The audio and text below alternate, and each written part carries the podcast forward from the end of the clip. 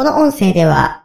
筋肉マンと北斗の剣の展開についての言及があります。ご注意の上お聞きいただけますようお願いいたします。桜川マキシム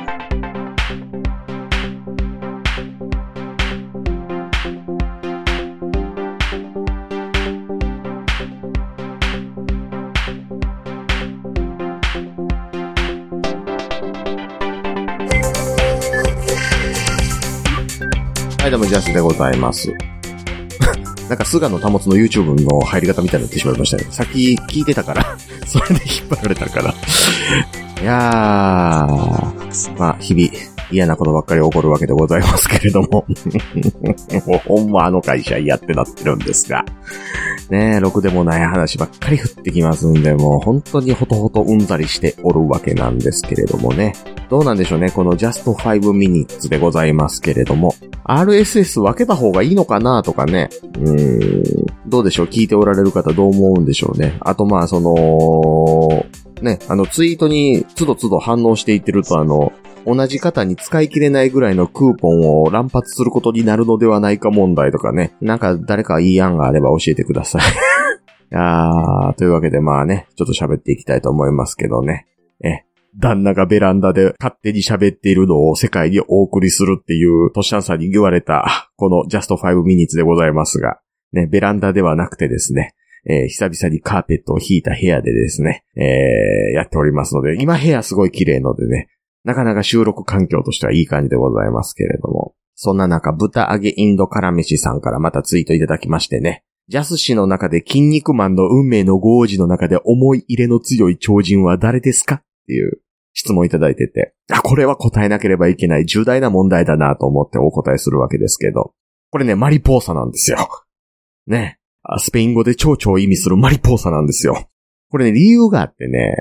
ね。当時僕小学生ですよ。まだ筋肉マンの多い争奪戦をやってた頃。で、小学生ってね、まあお金無尽蔵にないじゃないですか。お金無尽蔵にないからこそ大人になってね、ちゃんと一気にね、シリーズもドサって買うことを大人買いなんて言うぐらいですから、子供って、まあ、一巻から買いたくても買えなかったり、そもそも売ってなかったりしませんでした。街の本屋さんってなんかこう最新刊とその前後ぐらいしかなくって、なんか火に焼けたね、古い漫画とかはなんか全巻揃ってたりもしつつ、なんか飛び飛びやったり、かといってその小学生も注文してまでね、買うみたいなことしないでしょで結局どうなるかって言ったら友達の家でここまで読んだから続きから買おうとか、もっと言うと適当に買うとかするじゃないですか。で、僕ね、うん、ちょうどその、多い争奪戦に入ったよっていうところまでを友達のお兄ちゃんが筋肉マン全巻持ってたから読ましてもらって、で、あ、多い争奪戦ここからなんやと。ちょうどね、なんかね、缶の区切りも良かったんですよね。あの、前回で超人タッグトーナメント終わりましたよ。ネプチューンマンが爆死しましたよっていうところやって、で、筋肉性の多いにつきますよっていう缶からこうて、で、買い出したんですけど、その後受験勉強とかに入っていくから、あんまり漫画とかも買っちゃいけませんとか買えないぐらいの時間しかなかったんで、基本的にもう全然漫画買えずで、だから第1回戦マリポーサチームと戦って、ゼブラチームと戦って、で、ラーメンマンがガウロン戦ドロップでバイクマン倒したとこぐらいまでをこうたんですよ。だから、ゼブラとの戦いがどうなったかっていうのは、単行本としては当時持ってなくて、えっ、ー、とね、街の児童館に飛び飛びでこれまた筋肉マン置いてあったやつを読んで、そこでやれね、パルテノンの体内には死んだ人の体が塗り込められてるから中でメタンガスが溜まってるのだって言ってて、うーわ、パルテノン死んだとくっさそうって思ったりとか、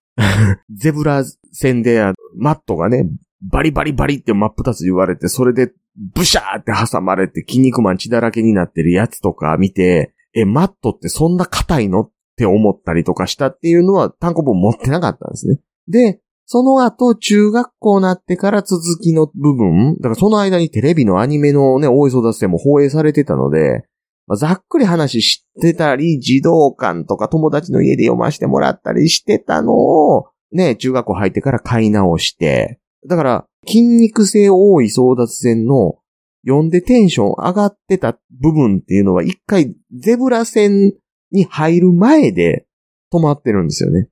だから結果、マリポーサチームに思い入れがあるっていう状態になってましたよという、そういう感じでしたね。うん、当時だからドラえもんとかね、あとあの、藤子不二雄ランドとか、あの辺の方買う傍らで筋肉マン買ってた感じやったんで、あんまりね、漫画、単行本自体持ってない子でしたね、僕はね。あとガンダム系の漫画も買うてたしな。なんかその辺でね、少ない小遣いでやりくりしてた結果のマリポーサ愛です。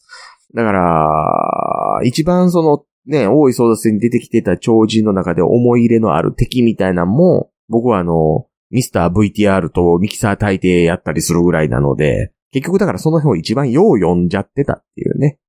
だけですね。だから同じ感じでいくと僕はあの、友達の家で読んでたけど、その友達の家のお兄ちゃんも適当な買い方してたから、飛んでる感とかあるわけですよ。飛んでる感だけ自分で買うたりするでしょ？だから僕はあの、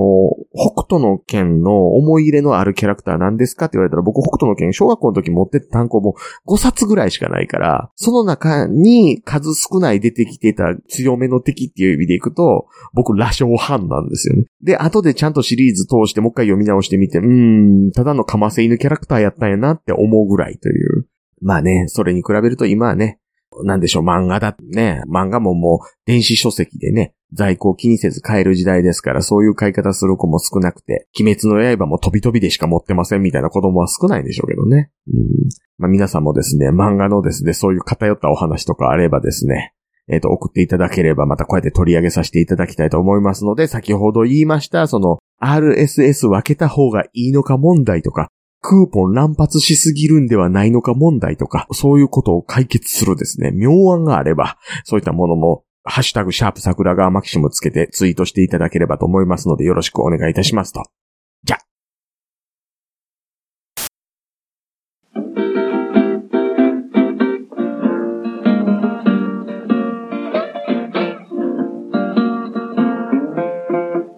桜川マキシムでは公式 LINE アカウントやオープンチャットをご用意しております。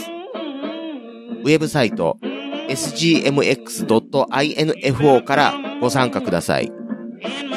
また、番組独自のサブスクリプションサービスを開始しております。月額300円からで、会員様限定の音声を配信しております。会員様ごとに発行の RSS フィードから、ポッドキャストとして限定コンテンツをお聞きいただくこともできます。